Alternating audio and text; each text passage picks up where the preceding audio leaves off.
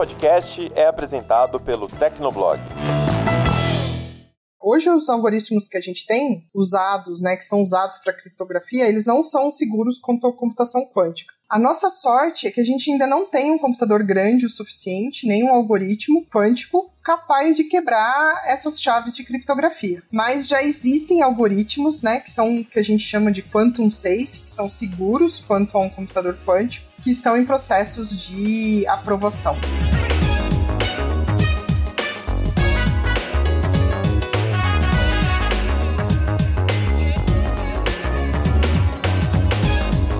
Olá, ouvinte! Seja bem-vindo! Está começando mais um episódio do Tecnocast. Eu sou o Thiago Mobilon. Eu sou Paulo Riga. E eu sou Emerson Alecrim. Imagina só um computador resolver em segundos um problema que outros demorariam anos. Este é o potencial dos computadores quânticos. Mas será que falta muito tempo para a gente ver essa tecnologia sendo aplicada na prática? No episódio de hoje, a gente conversa com Ana Paula Appel, que é cientista de dados sênior da IBM, para tentar entender melhor o universo da computação quântica. Aguenta aí que a gente já começa.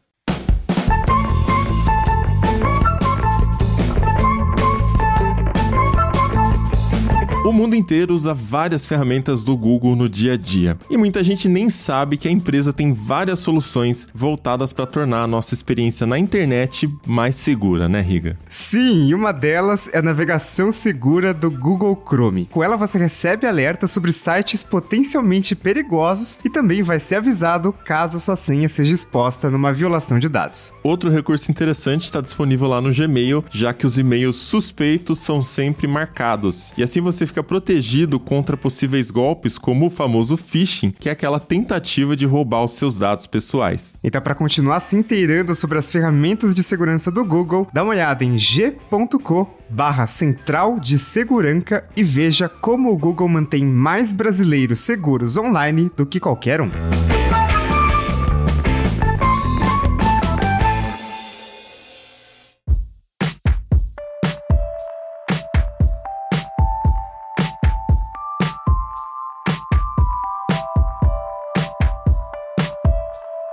Sempre que a gente ouve a palavra quântica, já bate aquele medinho, né? Talvez porque a gente associe com coisas místicas ou com coaches e sei lá mais o que, mas o ponto é que na física tradicional a gente já tem bastante dificuldade de entender como as coisas funcionam, mas quando a gente vai para a física quântica é ainda mais difícil. E aí a gente começa a entrar no universo de átomos, moléculas, partículas subatômicas e elas se comportam obviamente de um jeito muito estranho, bem diferente do que a gente está acostumado a ver no nosso dia a dia, as coisas que a gente observa e toca. Até por isso que existe essa barreira de entendimento. O que, que seria uma coisa quântica, né, Riga? É, tem até uma frase famosa de física quântica que é: se você acha que entendeu física quântica é porque você não entendeu. Porque é complicado mesmo. Tem um, um experimento muito conhecido que é o gato de Schrödinger. Então a ideia básica dessa experiência é que o gato tá numa caixa tampada e algum evento quântico aleatório vai matar esse gato. Se a gente não abrir essa caixa, o gato pode estar em dois estados simultâneos, vivo e morto. Então essa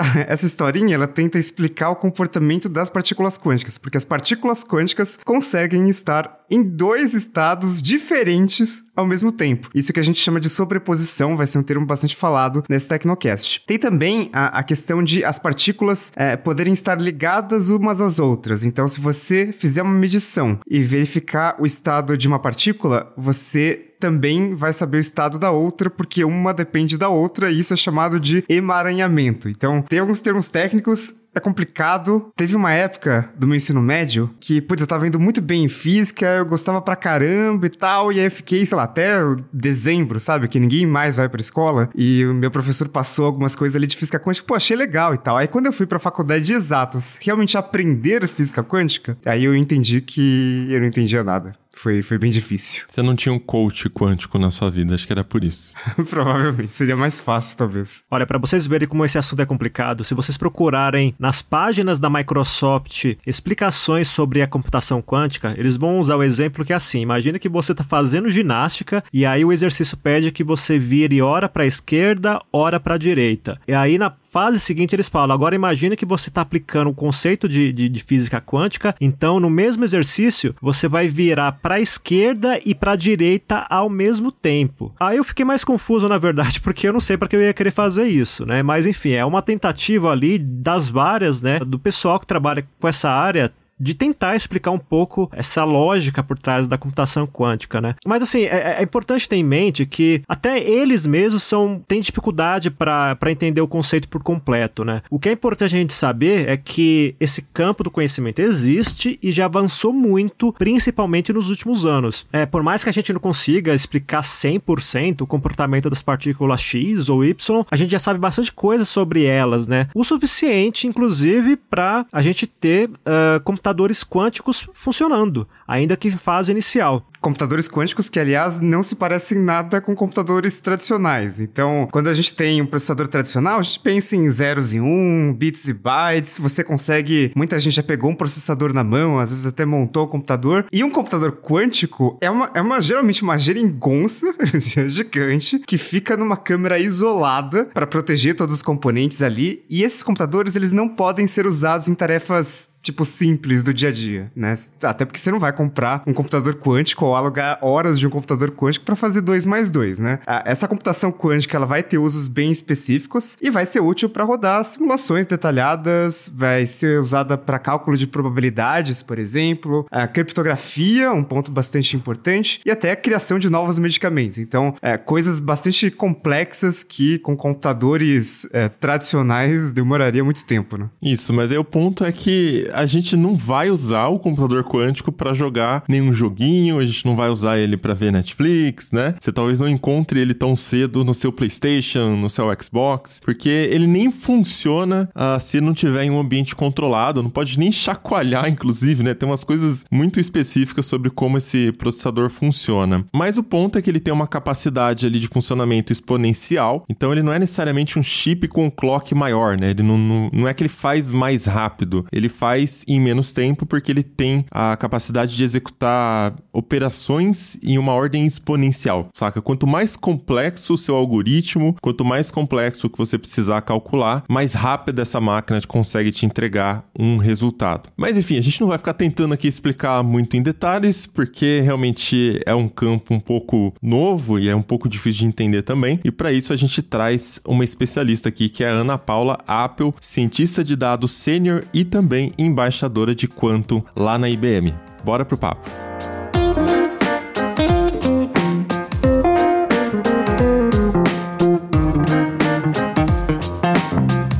Ana, tudo bem? Bem-vindo ao Tecnocast. E eu queria que você começasse contando mais sobre esse trabalho que você faz na IBM de embaixadora de Quantum. O que seria isso exatamente? Olá, pessoal, obrigada aí pelo convite. O trabalho que a gente chama, né, de embaixadora na área de Quantum é uma pessoa, ela tem a missão, né, de levar, né, todo o roadmap sobre Quantum, né, o que é Quantum, né, explicar a computação quântica e também todo o roadmap da IBM para os clientes, né, para as universidades na ideia de mostrar né, esse, essa nova computação, o que está vindo por aí, quais são os principais casos de uso. Então, realmente ser uma voz dentro da IBM sobre computação quântica. Então você já está acostumada a explicar o, o que, que é essa tal de computação quântica. Ah, aproveita e tenta explicar um pouquinho para uma pessoa leiga, né, quem está ouvindo o Tecnocast, porque até a gente fez a, a gente estava fazendo bastante pesquisa aqui para entender melhor esse conceito, né, essa mudança é diferente de um computador tradicional, mas é um pouco difícil de entender, né? Então como você explicaria isso para o ouvinte do Tecnocast? Bom, na computação tradicional, que aqui a gente chama muito de computação clássica, a ideia é que tudo é convertido entre zeros e um. Então, quando você escreve um programa, você manda uma mensagem, você tira uma foto, lá dentro, né, lá no processador, isso vai ser convertido em zeros e uns, e você vai ter operações que vão ser feitas sobre né, essa conversão. Então, uma imagem vira zero e um. A gente hoje está acostumada no nosso dia a dia, e o que a gente aprende, é o que a gente fala na base 10, né? A gente vai dos números de 0 a, a 10. No binário, a gente fica com 0 e 1. Um. Na computação quântica, o ponto é que eu tenho estados no meio desse 0 e 1. Um. Então, imagina que você está indo do Polo Norte para o Polo Sul. Na computação tradicional, você vai estar tá ou no Polo Norte ou no Polo Sul. Na computação quântica, você vai estar em alguma coisa ali no meio. Então, imagina que eu dou cinco passos do norte em direção ao sul e três passos do, em direção do leste ao oeste. Então, eu não estou nem no norte nem no sul. Eu estou no meio do caminho. Um outro exemplo é: imagina que você jogue uma moeda para cima para tirar o cara e coroa. Na computação quântica, quântica, o que a gente consegue enxergar é quando a moeda está indo para cima e ela está girando, ela está ao mesmo tempo no cara e no coroa. E esse estar ao mesmo tempo, que é o que a gente chama de sobreposição de estados, a gente consegue é, medir um monte de coisa aí no meio. Então ela tem um poder de representar muito melhor alguns problemas que é muito difícil a gente representar na computação clássica. Então, esse estado de sobreposição permite é, uma maior gama de representações de diversos estados, né? permite eu trabalhar melhor com diversos tipos de problemas que hoje na computação clássica eu levo muito tempo para computar. Por exemplo, fatorar dois números, né? Então, nós sabemos, por exemplo, que o 7 é um número primo, porque ele só é divisível por 7 por 1. Mas se você pegar um número muito grande, vai ter que ficar testando diversas combinações. Isso na computação computação quântica, é mais fácil, eu consigo fatorar esse número muito maior por causa dessa questão da representação em diversos estados ao mesmo tempo. Não sei se deu para clarificar um pouquinho a ideia aí na cabeça. Deu para começar, mas a gente vai chegando lá, que acho que o, o, né, o conceito não é tão simples assim para um pouco. Nem um pouco. Para começar, a gente está falando de bits, né? Então é a menor unidade ali da, da computação, da tradicional pelo menos, e não são coisas que as pessoas enxergam no dia a dia usando o computador. Ah, uma interface, uma coisa que você está mexendo, tem milhões, milhares de bits, bytes, né? Ah, e a gente está falando da menor unidade que está passando ali pelo processador, sendo positivo ou, ou negativo, né? É, na verdade é true or false, né? Que é o, o 1 ou 0. E a combinação desses bits que faz construir essas é, softwares, algoritmos e aplicações complexas que a gente vê na tela. E quando a gente está falando do, da computação quântica, o nome também muda um pouco, né? É, a gente vai, ao invés de bits, né, a gente vai ter os qubits, né, que são a menor unidade na computação quântica, né? Então, no fundo, quando você for medir, você também vai chegar em 0,1. A questão é que você vai ter uma probabilidade associado nele, nessa medição, né? Eu posso ser 50, 60% 0 e 40% 1. Então eu tenho uma tendência zero, ou 80% 1 e 20% 0. E os sistemas estão crescendo e eu ainda tenho um erro associado, então eu tenho que medir várias vezes, né? Quando eu executo um experimento, eu tenho que executar esse experimento diversas vezes e eu vou tendo essas probabilidades e aí eu realmente, né, toda vez que eu meço, eu interfiro nesse sistema e eu vou ter uma medição que vai ser 0 ou 1. Um. Mas antes dessa medição, eu consigo estar em vários estados e é essa a dificuldade, né, da gente realmente entender isso na prática, o que, que significa. É muito difícil entender porque parece até uma trapaça, né? Exato. Tipo, ah, no bit você tem cara ou coroa. Pode ser um ou outro. Aí no quântico parece que pode ser qualquer coisa, pode ser algo que tá no meio, então fica difícil imaginar. E aí, é, a IBM, lá, pra, lá em 2021, ela lançou um processador chamado Eagle, né, que tem 127 qubits. Primeiro que o número já é meio estranho, assim, porque a gente tá acostumado, pelo menos no, no com processadores de bits, né, em base 2. Ah, processador de 16 bits, 32 bits. E aí IBM me vem com um de 127. E aí vem qubits. O que, que dá para fazer com esse processador? E pode ter qualquer número de, de qubits? Como é que funciona? O que, que é um qubit de um processador? É, na verdade, se a gente for comparar com a computação clássica, né, é como se eu tivesse 2 elevado a n. Né? Então, o número de qubits seria esse n. Então, com 127, eu vou ter 2 elevado a 127. Nossa. Na verdade, o 127 já está ultrapassado, porque o ano passado foi lançado o Osprey, né, que tem 433 qubits e tá para ser posto em uso, né, agora no começo do ano. Então, logo logo a gente vai ter um computador ainda maior. Apesar da gente achar que dá para fazer muita coisa, e na verdade dá, é, mas a gente não consegue ainda pôr muitas coisas em produção, né? A gente tá criando, né? A IBM é a primeira que tem o desenvolvimento de toda a stack, né? Então a gente precisa ter não só um computador com uma grande quantidade de qubits, mas a gente precisa ter todo o ferramental. Mas com 433 qubits, a gente já consegue pensar em sistemas maiores, né, em algoritmos mais potentes, em endereçar problemas maiores. Porque antes você consegue até um certo nível, mas você não consegue, por exemplo, pôr uh, um em produção. Então, o que a gente fala, né, realmente pôr alguma coisa na prática para funcionar. E já com os 433 33 a gente já consegue pensar nisso. Porque não é um computador normal, né? Eu não consigo ir lá, instalar o Windows não. e começar a rodar Crysis. É, é completamente diferente, né? Piada bem velha, inclusive. É. Tão velha quanto a computação tradicional, né? Na verdade, é um computador que requer é, condições especiais, né? Então ele fica totalmente isolado, o ambiente dele é bem frio, ele não pode ter interferência de nada, né? Qualquer coisa, é, uma ligação do celular, qualquer pulso eletromagnético que tenha perto interfere a movimentação dos qubits, né? Que que estão lá. Então ele é um computador que já nasceu na nuvem, porque ele tem que estar tá isolado, né? Então tem os data centers especiais. Ele fica é, totalmente isolado, ele fica pendurado no teto de uma estrutura especial para não ter interferência, para não ter trepidação do solo. E aí ele é conectado isso na nuvem e qualquer um pode acessar. Se vocês quiserem brincar, é só vocês criarem uma conta lá no IBM Quantum e vocês vão ter as máquinas de 5 e 7 qubits e os simuladores para conseguir começar a desenvolver o código de vocês vocês. Então, se vocês programam, vocês vão poder ir lá e brincar e começar a programar e rodar os seus circuitos quânticos no computador. Então, a ideia é que a gente, no momento, né, não se pensa em ter um laptop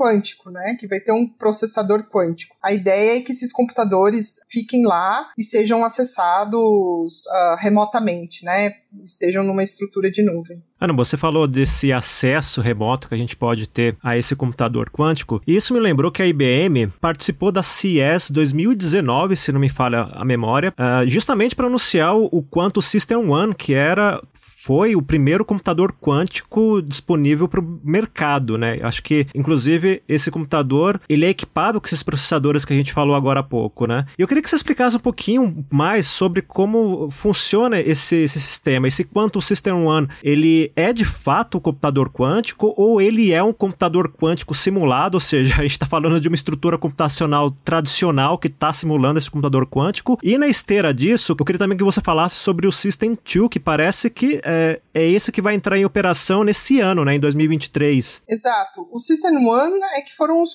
foi o começo, né? Então, como você falou lá em 2019, quando foi posto a público, então, computador, primeiro computador quântico que pode ser acessado remotamente. Então, você vai lá, você consegue acessar. Quem já trabalhou com alguma coisa em nuvem, já criou conta, seja no IBM Cloud ou qualquer outra nuvem e alocou uma máquina, funciona da mesma maneira. O System 2, System 2, né, que tá para vir, a ideia é que você consiga acoplar outros computadores quânticos, né? Então, o grande desafio é que quando eu conseguir escalar isso, porque quando eu aumento o número de qubits, eu começo a ter interferência de um qubit no outro. Então, esse é um grande problema, porque diferente dos, dos, dos bits, né, no processador, eu não tinha interferência. No, no qubits, como eu estou medindo ondas, né, de supercondução, né, qubits de, de supercondução, um interfere no outro. Então, conforme eu aumento isso, eu vou ter muito mais interferência e vou ter mais ruído. Então, não basta só eu crescer o número de qubits, eu tenho que tomar conta do erro, né, dessa interferência, do ruído de um qubit no outro, e também tem a questão da velocidade. Da mesma maneira que nós temos a velocidade no nosso processador, nós temos a velocidade é, nos computadores quânticos. Então, isso tudo está sendo endereçado e está crescendo e está evoluindo junto, né? Eu não posso evoluir um pedaço sem evoluir o outro. A ideia do System 2 é que eu consiga conectar, da mesma maneira que hoje eu consigo ter diversos processadores trabalhando em paralelo, eu consiga ter diversos processadores quânticos trabalhando junto. Então a ideia do System 2 é ter esse design mais arrojado e que eu consiga pegar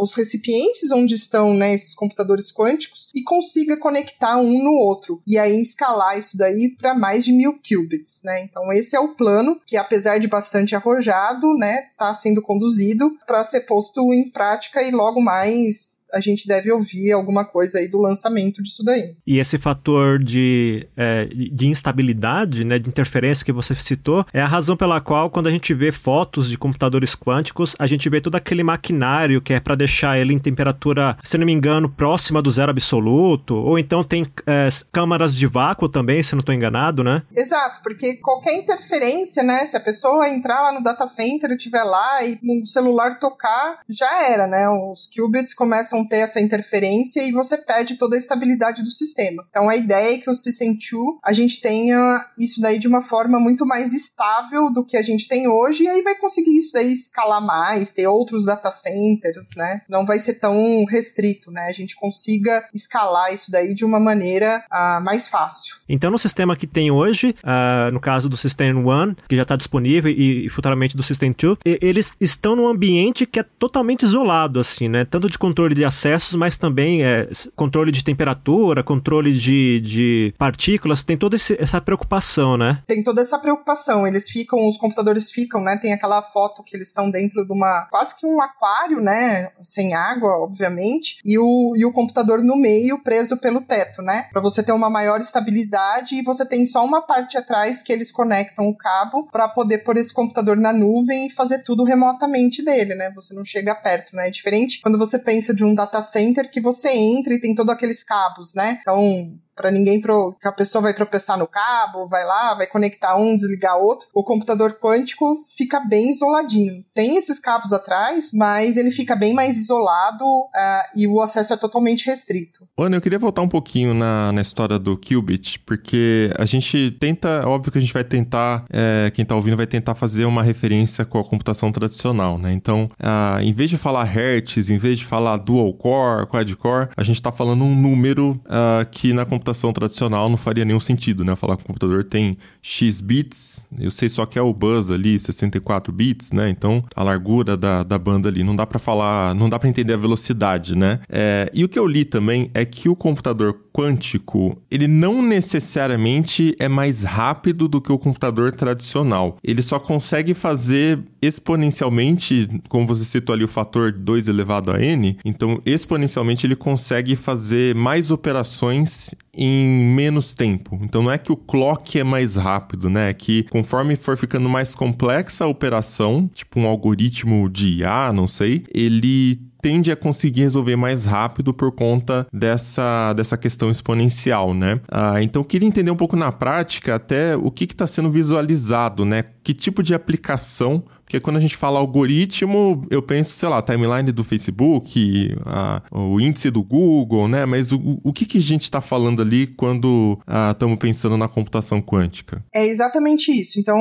não é a questão de ele vai ser mais rápido, ele vai ser mais veloz em questão de tempo. É, tem alguns problemas que ele consegue lidar melhor exatamente por, por isso que você falou, né? Ele consegue fazer algumas operações de uma maneira mais eficiente. E essa eficiência a gente consegue traduzir em aplicações onde a gente requer um grande número de variáveis. Então, vamos pensar, é, por exemplo, em um novo medicamento. É, a gente saiu aí de uma pandemia onde a gente viu que a criação de vacinas, né, ou mesmo de remédios, em um tempo menor é super importante. E nós sabemos que cada vez mais as pessoas estão ficando resistentes a superbactérias. Então, por exemplo, criar um novo antibiótico. Eu preciso fazer diversas simulações lá com a bactéria, com o gene, trocar. E aí, nesse tipo de problema, ele consegue ser por exemplo, porque ele consegue fazer essas trocas, essas simulações de uma maneira muito mais eficiente. Então ele consegue endereçar esses problemas de uma maneira melhor e por isso ele acaba sendo mais rápido. Com a questão da sobreposição, ele consegue fazer diversas simulações ao mesmo tempo. Um outro exemplo é na área financeira. Então, modelos de risco, risco de crédito, riscos uh, derivativos ou risco de portfólio, análise de portfólio. Hoje a gente limita o número né, de variáveis, de informações que a gente leva em conta para fazer esses cálculos, porque se a gente colocasse tudo,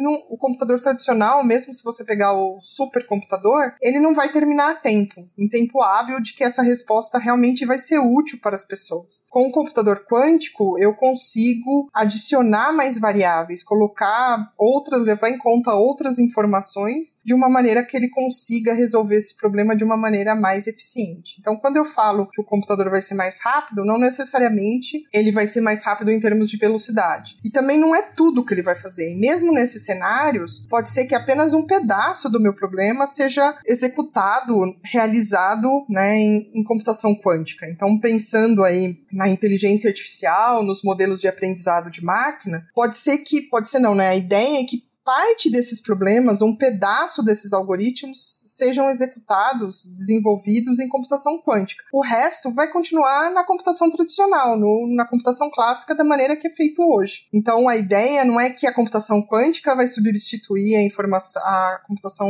clássica ou tradicional. A ideia é que elas vão trabalhar juntas, onde eu vou ter, para alguns problemas que eu sei, que eu tenho a ideia, que se sabe que a computação quântica pode ser boa, esses problemas parte deles vão ser executados ah, na computação quântica e o restante deles na computação tradicional da maneira que é feito hoje. Isso me lembra de um projeto que eu conheci há uns 10 anos, eu acho, chamado Folding at Home. Nossa, sim, eu tava pensando nele. Ainda existe. É um projeto de computação distribuída, basicamente é voluntário, então todo mundo que tem um processador, tinha uma época que dava até para colocar PlayStation 3, né, que tinha um processador, inclusive da IBM, é, ali, e, e você podia se juntar ali, e esse programa, ele se conectava na rede e analisava desdobramento de proteínas para tentar descobrir cura de câncer, Alzheimer. Ultimamente eles estavam focados no SARS-CoV-2, então imagino que um computador quântico ele poderia ajudar bastante nesses projetos mais científicos, mas ainda assim teria que programar especificamente é, de forma que funcione com um processador quântico, né? Exato, mas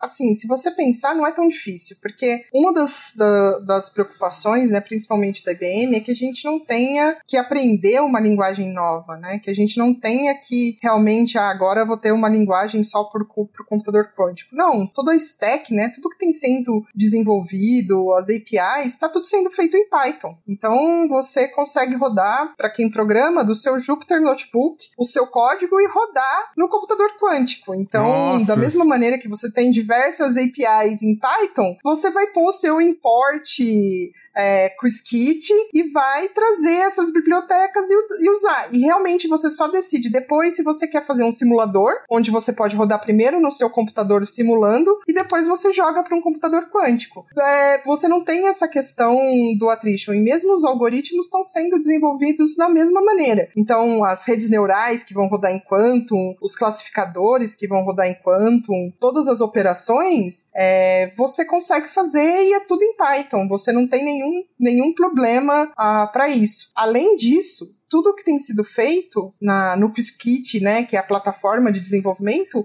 é open source. Então você tem GitHub com diversos códigos, você tem challenge, você tem o livro do Qiskit aberto, né, em PDF, você tem vídeos, aulas no YouTube explicando tanto a parte teórica quanto a parte prática. Então tá tudo aberto, porque a ideia é que você tenha cada vez mais e mais pessoas com acesso a esse conhecimento e estando o que a gente chama, né, quantum ready, né, pronta para quando realmente isso é, explodir, né, de fato. E com relação a custo, é, tende a ser. Assim, eu sei que com o tempo o custo de tudo tende a cair, na, ainda mais na tecnologia. Mas hoje, como é que tá isso? É muito mais caro você ter uma aplicação na nuvem, um algoritmo num computador quântico, comparado com a, resto da nuvem da IBM? O ponto aqui é que a gente tem, a gente tem algumas modalidades de plano, né? Então a gente tem a parte gratuita, você tem uma parte que você pode comprar é, horas uh, de nuvem para rodar o seu computador quântico. E aí você tem alguns outros planos onde você consegue, o que você consegue comprar é slot de máquina. Então eu consigo comprar uma parte do tempo dedicado para mim, para minha empresa, dessas máquinas maiores, né, da de 127, da de 433. Então a ideia é que você consiga comprar. Então eu não digo nem pela questão do, do valor financeiro que você vai pagar ali na, no aluguel, sei lá, da máquina, mas porque a gente sabe que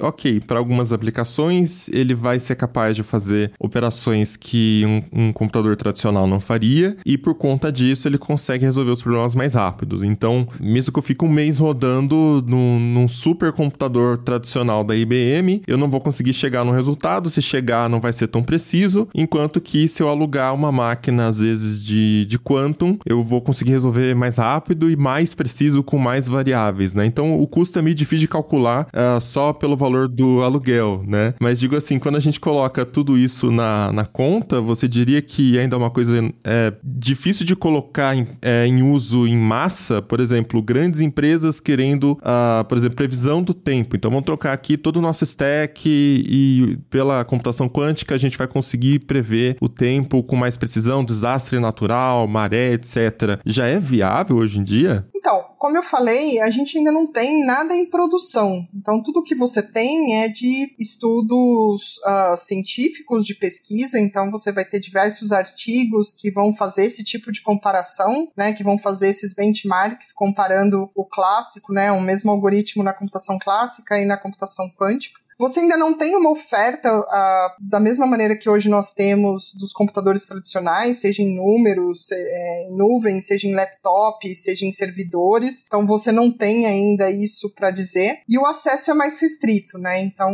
uh, fica difícil de você medir custo porque você ainda não consegue calcular um retorno de investimento, porque ainda você não tem nada que foi posto em prática e retornou esse investimento para dizer, olha, realmente isso daqui vale a pena. E muitos dos resultados ainda não são divulgados, são muito confidenciais, porque as pessoas não querem perder essa vantagem. Então, quem já conseguiu alguma coisa é, ainda não divulgou, porque ainda está mantendo isso muito na questão de segredo. Então, o que você tem muito é a criação né, de toda essa plataforma, de de tudo isso. Eu acredito que em breve a gente vai ter alguma coisa. Eu acho que a gente tá bem naquele ponto, né, do, do copo cheio, né, para transbordar, assim, que a gente fala do tipping point, né? Ah, entendi. Então eu acho que a gente tá um pouco nisso daí ainda, e mas eu acredito que a gente tem que estar tá pronto para quando isso acontecer. Então, a questão das empresas, elas têm que ver que isso é uma questão de investimento, como se você estivesse fazendo um investimento em pesquisa, em inovação. E quem sair na frente, quando isso realmente acontecer, vai estar tá pronto. A mesma maneira acontece com a mão de obra, né? Você da mesma maneira que você tem problemas muitas vezes ah, em contratar muitos desenvolvedores, muitos cientistas de dados, a mesma questão hoje com pessoas que realmente entendam principalmente da parte teórica da computação quântica. Como a gente falou aqui no começo, ainda é muito difícil, é difícil entender, até mesmo para quem está no meio. Eu mesmo venho estudando isso há bastante tempo e confesso que é bem difícil muitas vezes você mudar a sua maneira de pensamento. Então, você também tem a questão da, da formação de mão de obra.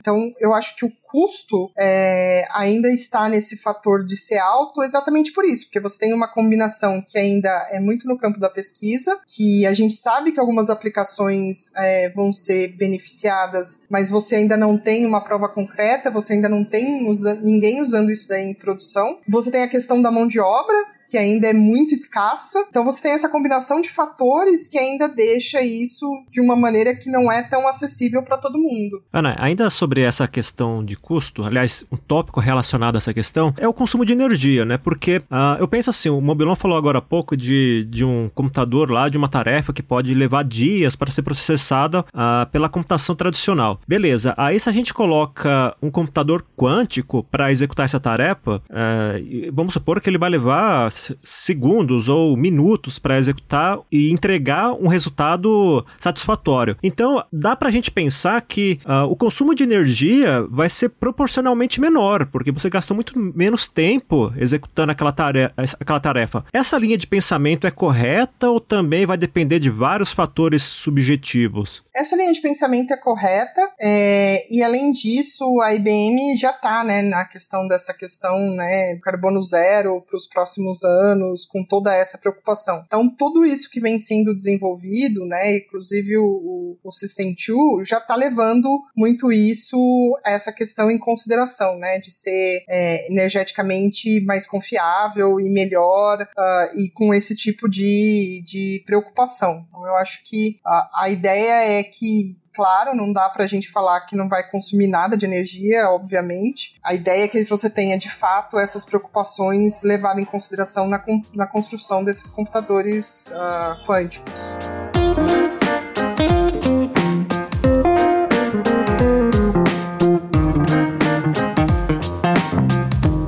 Tô começando a entender a parte lógica ali. Então, eu sei que eu posso brincar com um processador é, quântico, eu sei que se eu souber Python, usar Qiskit, eu posso, sei lá, brincar, programar alguma coisa ali, mas Ana, você já chegou perto de um processador quântico? Como que é um processador quântico? Porque assim, um processador normal, sei lá, um Intel Core, eu vou lá, já peguei várias vezes na mão, até, sei lá, um processador da Qualcomm também, menorzinho e tal. O que é um processador quântico e por que que um computador quântico tem um monte de coisa em volta. Pra que que serve tudo aquilo? É, bom, eu nunca cheguei perto, né? Morro de vontade de fazer uma visita ao data center e conhecer, mas eu ainda não tive essa oportunidade. E você tem a questão, que nem falou, né? Ele tá isolado, ele não é um computador normal, né? Então eles põem, e aí você tem que ter uma maneira de medir como, como os pulsos elétricos, né? Como isso se, se, se movimenta, as ondas e tudo mais. Então é por isso que eles fazem todo, né? Que é os, os tais dos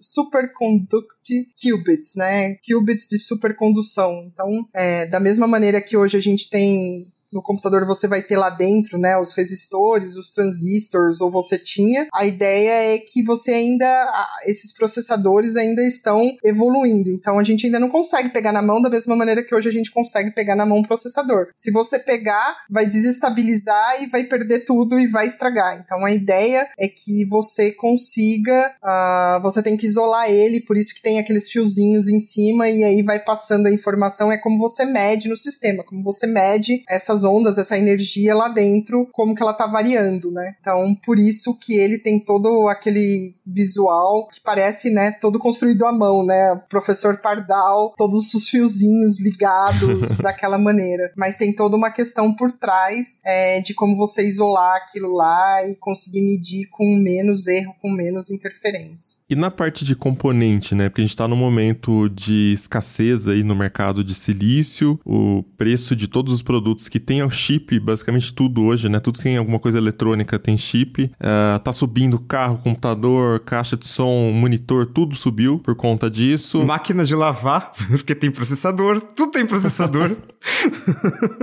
Como que isso afeta o, o, o, computador quântico, né? Ou, ou, em outras palavras, do que, que é feito um, um, qubit? De certa maneira, eu não sei se eu vou, vou conseguir dar essa, essa resposta em detalhes para vocês, né? Porque a questão do do Qubit é um pouco diferente, né? Então, a IBM tem toda essa saiu agora que ela tá com uma parceria aí a IBM e a JSR para a questão do futuro, né, dos semicondutores, né? Inclusive isso vai usar computação quântica para ajudar nessa indústria de semicondutores. Então, isso aí foi criado lá no Japão, já tá público. Então, a ideia é que você consiga né, reduzir esses, esse custo em centenas de milhões uh, de, de vezes para deixar isso daí, né, essa criação desses novos chips mais avançados, mais eficientes e com um custo menor. A IBM em 2021 criou um chip né, de 2 nanômetros e 0,02 milímetros para ser alcançado. Então eles estão diminuindo isso daí, né? Então em 1960 era 20 o M e agora é 2 nm a medida. Então isso daí diminuiu muito. Então a ideia é que você consiga usar a própria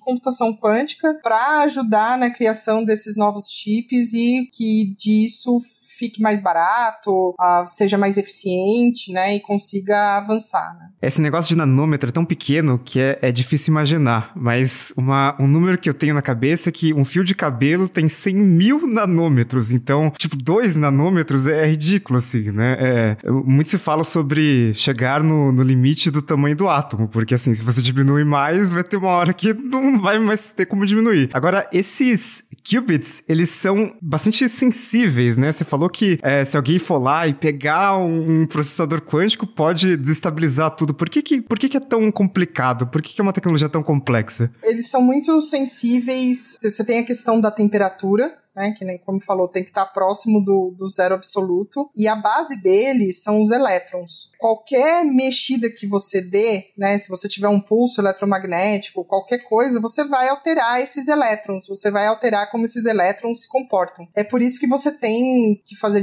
os experimentos diversas vezes e medir. Porque quando você mede, você interfere no sistema. Então, quando você, se você tirar um gelo do congelador e for medir a temperatura, ele já não vai estar tá mais na mesma temperatura que estava lá dentro. A mesma história da moeda, né? Quando você segura a moeda na sua mão e vai olhar, ela está num estado. Se você jogar ela outra vez e for medir, ela pode estar no mesmo estado quando ela pode estar no outro. Então é isso que acontece, né? Então quando você vai medir, então qualquer coisa que você vai fazer, você interfere nos sistemas, eles são elétrons. E aí quando você coloca um qubit perto do outro, um interfere ainda no outro. Então, e você, esses esses supercondutores elétrons, né, elétricos, uh, esses circuitos, você tem que colocar ele de uma maneira que você consiga estabilizar. E é por isso que você vai para baixa temperatura, porque quando você diminui diminui muito essa temperatura, ele tende a parar de se mexer, né, o elétron, e ficar mais estável. Então, se você puser, né, uma, uma onda, algum outro pulso, agora imagina você ter um computador quântico na sua casa. Você vai ter o seu micro-ondas, você vai ter os seus outros uh, eletro, eletrônicos, você vai ter o seu celular, você vai ter a luz, você vai ter um monte de coisa que vai interferir nele e você não vai conseguir isolar. E é por isso que ele tem esse visual diferentão. Então é por isso que você tem o chip e aquele fiozinho e você põe dentro é, de uma outro lugar que você pendura no teto, porque você tenta isolar o máximo possível e você mantém a temperatura. Então você precisa que o seu chip né, com esses elétrons que você vai medir, que você está olhando, estejam super frio, o zero absoluto, e aí para você conseguir mexer, e aí você vai mandar ondas e ver como eles se comportam, e esses seus algoritmos tra traduzidos, né, nessa, nessa energia, nessas, nesses pulsos, e aí você vai conseguir medir isso daí para saber o resultado. Então é por isso que você tem que fazer várias vezes, é por isso que é difícil de você pensar em ter, e é por isso que é tão difícil da gente imaginar como que isso vai ajudar nas nossas vidas, né? Ele funciona de uma maneira diferente, os algoritmos também funcionam de uma maneira diferente lá, então você tem que mudar todo o seu pensamento. É, é difícil imaginar porque, assim, hoje em dia, né, você tem a. Eu tô ligando a TV e aí de repente eu esquento alguma coisa no micro-ondas, já atrapalha a imagem da TV. Então imagina um processador quântico que é aparentemente muito mais sensível a qualquer Exato. coisa que precisa operar perto do zero absoluto. Então é muito difícil mesmo. É, é, dá, é difícil imaginar. E sem imagem, só falando aqui, né? Vamos chamar um eletricista aí, Riga, pra arrumar a rede, colocar o aterramento. ah, mas ah, acontece. Eu não vou trocar toda a fiação de casa. Então, quando tiver um processador quântico aqui, vai dar muito trabalho.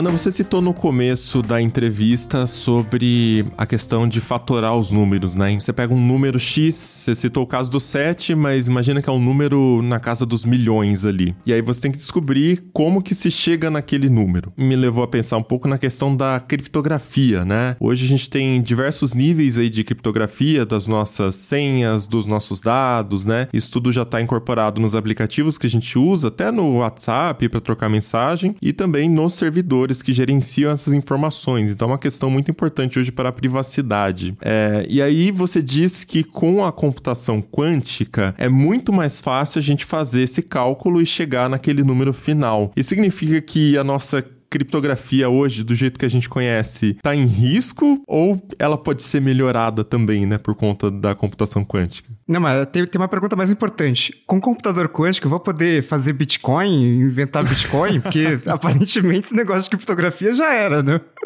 É, bom, vamos lá. Então eu acho que a, a, parte da criptografia, na verdade, na computação quântica é o que está mais próximo de nós, está mais na ponta dos dedos, né? A gente tem o, o NIST, né, que é o Instituto Nacional de Padrões e Tecnologia, o NIST, e aí, na verdade, foi escolhido alguns algoritmos que eles chamam Post-Quantum Cryptography Standard, que são seguros quanto à computação quântica. Hoje, os algoritmos que a gente tem usados, né, que são usados para criptografia, eles não são seguros quanto à computação quântica. A nossa sorte é que a gente ainda não tem um computador grande o suficiente, nem um algoritmo quântico capaz de quebrar essas chaves de criptografia. Mas já existem algoritmos, né, que são que a gente chama de quantum safe, que são seguros quanto a um computador quântico que estão em processos de aprovação. Então, a IBM, é, dentre esses quatro algoritmos, a IBM tem participação de IBMistas, né, da parte de pesquisa em três desses algoritmos. Uma parte desse sistema já está no Z16, que é o novo mainframe da IBM, então ele já tem um dos algoritmos que é Quantum Safe, para a parte de criptografia. Se a gente vai conseguir ou não usar isso para minerar Bitcoin, gerar Bitcoin, eu ainda não sei. Ah, poxa.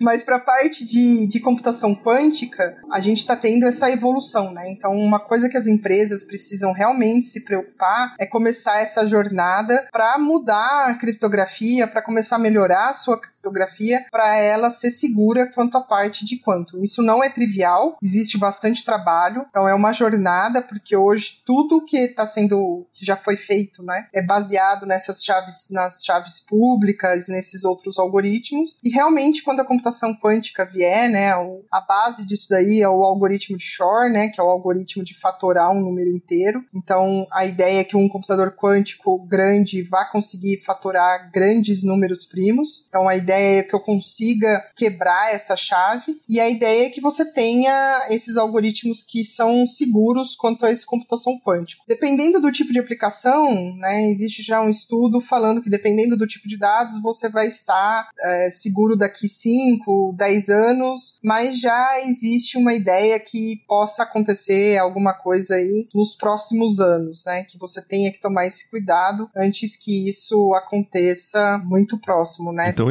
existe uma necessidade, mesmo para quem não pretende trabalhar com computação quântica, empresas que não vão fazer uso deste é, é, tipo específico de, de computação, para que elas também atualizem as suas tecnologias de criptografia, porque do jeito que está hoje, a, a computação quântica pode facilitar, né, para agentes malignos aí. É, não necessariamente você vai desenvolver um algoritmo para o seu sistema de recomendação que vai ser baseado em quantum, uhum. né, em computação quântica. Mas a questão da segurança dos seus dados, né, é, isso vai estar. Tá. Para 2026, eles falam que tem chance de 1 em 7 de uma chave pública ser quebrada. E 1 em 2 até 2031. Então, isso está muito perto, né? Então é importante principalmente para a parte de segurança, para a parte de criptografia. E veja, isso é só um algoritmo que vai encriptografar seus dados, né? Então você vai ter máquinas, você vai ter sistemas que vão usar isso daí, e não necessariamente você vai desenvolver uma aplicação em computador quântico, né? São casos diferentes. Então a ideia é que você tenha que ter algoritmos de criptografia que consigam resistir a um ataque uh, vindo de um computador quântico. Ele não precisa ser desenvolvido em um computador quântico, mas ele precisa resistir a esse poder de processamento exponencial. Isso é uma conta meio estranha, né? Ela fecha? Exato. Ela fecha porque você tem que ter uma maneira de encriptografar os seus dados, né? E não necessariamente está dizendo que você vai ter que rodar todas as suas aplicações de computador quântico. São coisas diferentes, né? Então, da mesma maneira que você tem esses algoritmos de criptografia, o que você precisa é que esses algoritmos, é, da mesma maneira que você tem carros à prova de bala, você vai ter que ter criptografia que são a prova de computadores quânticos, né? É basicamente isso que se está querendo dizer. Então, você tem que fazer uma análise dos seus dados aí, qual é a importância e como fazer essa transição, né, essa mudança. Então, só para ver se eu entendi, quando a gente fala hoje de criptografia quântica, a gente está falando então em termos de resistência a um ataque, alguma coisa, alguma ameaça. Não necessariamente de algo, de uma solução de criptografia desenvolvida a partir de um computador quântico, é isso? É, você tem esses algoritmos que são resist é, resistentes, né, que são baseados, né, para resistir à computação, à esses outros algoritmos de fatoração da computação quântica, mas não necessariamente você vai precisar estar tá usando um computador quântico para ter isso. Nossa, interessante. Eu achava realmente que a gente, para falar de, de, de, criptografia quântica, a gente teria que atualizar todos os sistemas, deixar tudo adequado à computação quântica, mas não, né? A gente está falando de algo que converge, né? Esses dois, a, a, computação tradicional com a quântica, né? É, e se você olhar, né, um mainframe, que é o Z16, já tem algoritmo que resiste, né? Algoritmo de criptografia que resiste a, a um ataque baseado, né, que já é quantum safe, né, que já é resistente a um ataque vindo de um computador quântico, né, e é um mainframe, né. Mas é a questão é por quanto tempo, né? Porque na computação tradicional falava-se muito da lei de Moore e, e aí passou um tempo, hoje já não se sabe mais. É, isso não se sustenta mais por conta do tamanho ali do, do, dos nanômetros ali que já está muito pequeno, né? Então não tem mais como escalar como era antes. Na computação quântica essa lei não se aplica, mas a gente tem como prever quanto tempo dura, né? O desenvolvimento. É eu acho que é difícil prever porque você não tem um algoritmo ainda que quebra. Né? Então é difícil você prever algo que ainda está muito nebuloso. Então eu acho que a hora que isso realmente começar estourar, talvez aí a gente tenha uma maneira de prever, mas é difícil prever ainda algo que você não sabe é, como vai acontecer, porque de fato você ainda não tem um algoritmo que quebre a criptografia que a gente tem hoje. A gente sabe que existem estimativas, por exemplo, ah, de que quando tiver vai levar tanto tempo, ou que para fatorar um número pequeno se levou tantas, tantas horas, mas a gente ainda não tem algo que realmente aconteceu de fato ou uma questão iminência. Isso são previsões, né? Que podem ou não acontecer. Pode ser que realmente não aconteça, que você não tenha, que você não que você veja que não é viável. Mas a hora que tiver, né, com certeza o NIST vai continuar esses estudos para saber se esses algoritmos podem ser quebrados ou não. Então, quando isso acontecer de fato alguma coisa, ou quando o poder do computador quântico crescer, né, ficar mais escalável o número de qubits, pode ser que de fato você tenha alguma coisa que você veja, ah, agora eu consegui quebrar. E aí vai estar tá todo mundo no correndo atrás disso daí para colocar. Então talvez seja melhor você se antecipar, principalmente nessa parte, porque hoje com os roubos de dados, né, os hackers podem roubar seus dados agora, guardar para descriptografar depois, né, quando tiver a tecnologia. Acho que a questão é você estar tá pronto para isso, para quando isso acontecer. E acho que vai acontecer da mesma maneira que aconteceu com as outras coisas, né? Da mesma maneira que a gente foi escalando, foi melhorando, foi tendo mais segurança, foi evoluindo os dispositivos. Uh, então é sempre essa questão da evolução, acontece alguma coisa, a gente precisa né, evoluir mais, aperfeiçoar mais. E acho que assim vai seguir também com a computação quântica e com a criptografia e com tudo. Maravilha, fechando o episódio um pouco preocupado agora com o futuro. que realmente parece uma coisa absurda, né? É, você fazer um algoritmo hoje, beleza, com criptografia que uma máquina, é, um mainframe, sei lá, tradicional consiga montar, e aí você pensar que um qubit tem um, um fator ali, é, 2 elevado a n, né, de é exponencial. Então, assim, exponencial você não alcança nunca. Não tem como falar que, sei lá, na minha cabeça, pelo menos eu fico pensando nisso, né? Em um determinado momento, os processadores quânticos vão ter um, uma potência e vão continuar crescendo essa potência ao ponto de que criptografias tradicionais, sei lá, talvez não, não deem conta. Enfim, é minha cabeça de leigo falando, né? Mas eu, lógico que eu tô avaliando só essa questão do, cresci do crescimento exponencial do, do processador. Mas é interessante que, assim, a gente vai ouvindo tudo isso e tende a pensar que a gente está falando de um cenário futurista, né? Daqui a 10, 20 anos. E quando, na verdade, a gente já tem coisas que, além do, do, do System One, que a gente citou, que já está em funcionamento, do System 2, que está chegando aí, a gente sabe que no roadmap da, da IBM, para 2025, há o plano de lançar um sistema com 4 mil qubits. É, ou seja, é um negócio para que daqui a dois anos, né? A gente está falando de futuro próximo, né? Parece que a gente está em 430 33, não é isso, Ana? Atualmente na IBM, né? Exato. E daqui a dois anos pula para 4 mil.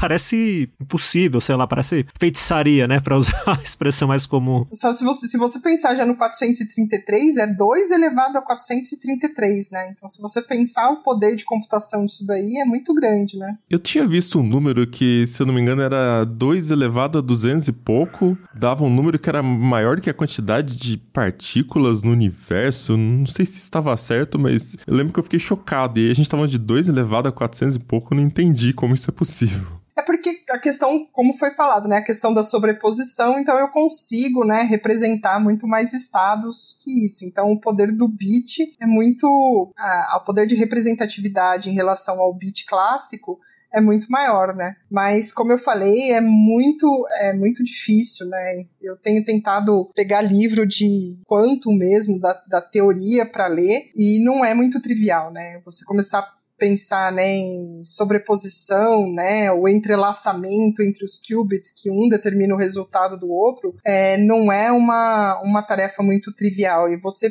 depois transformar os seus algoritmos, né, o que você conhece, eu como cientista de dados, né, pegar um algoritmo lá de aprendizado de máquina, né, um classificador e pensar como que você vai encapsular seus dados e escrever um outro algoritmo, porque muda também, se muda a maneira de pensar, você não pode, por mais que a linguagem seja a mesma, quando você estiver lá implementando, é, não usando o algoritmo pronto, né, mas quem está desenvolvendo esses novos algoritmos pensar em uma rede neural quântica é diferente diferente. É, a maneira como você encapsula seus dados, né, para passar por esses algoritmos é diferente. E não é muito trivial de você conseguir pensar isso. É bem complicado. Bom, agradeço então, Ana. Obrigado aí pela explicação. A nossa cabecinha realmente não tem o tamanho suficiente para entender o poder, né, da computação quântica. Mas para quem estiver procurando mais informações, você quer divulgar também algum canal? Olha, eu geralmente posto, né, no meu LinkedIn. Quem quiser me, me achar, me adicionar é Paulinha Apple, meu, meu sobrenome. Ou se você der um Google aí no meu nome, Ana Paula Apple, IBM, vai aparecer. E basicamente lá que eu divulgo notícias sobre computação quântica ou do meu trabalho ou de outros projetos. Então é isso, vamos chegando ao final de mais episódios do Tecnocast. Aí conta pra gente se você já brincou com um computador quântico, já alugou ali um pedacinho de uma máquina na nuvem para testar um algoritmo, né? Como a Ana mesmo disse, você pode programar em Python, linguagens que a gente já usa hoje na computação tradicional. Manda lá seu comentário na comunidade.tecnoblog.net ou compartilha com a gente pelo Twitter, só marcar o arroba Tecnocast. E se quiser continuar o papo direto com a gente em todas as redes, eu sou arroba Mobilon Paulo Riga e arroba Ealecrim. E esse Tecnocast foi produzido pelo Josué de Oliveira, com edição do Ariel Libório, sonorização da Raquel Igni e a arte da capa é do Vitor Pádua. A gente fica por aqui, voltamos com outro episódio semana que vem. Até lá. Tchau. Até mais.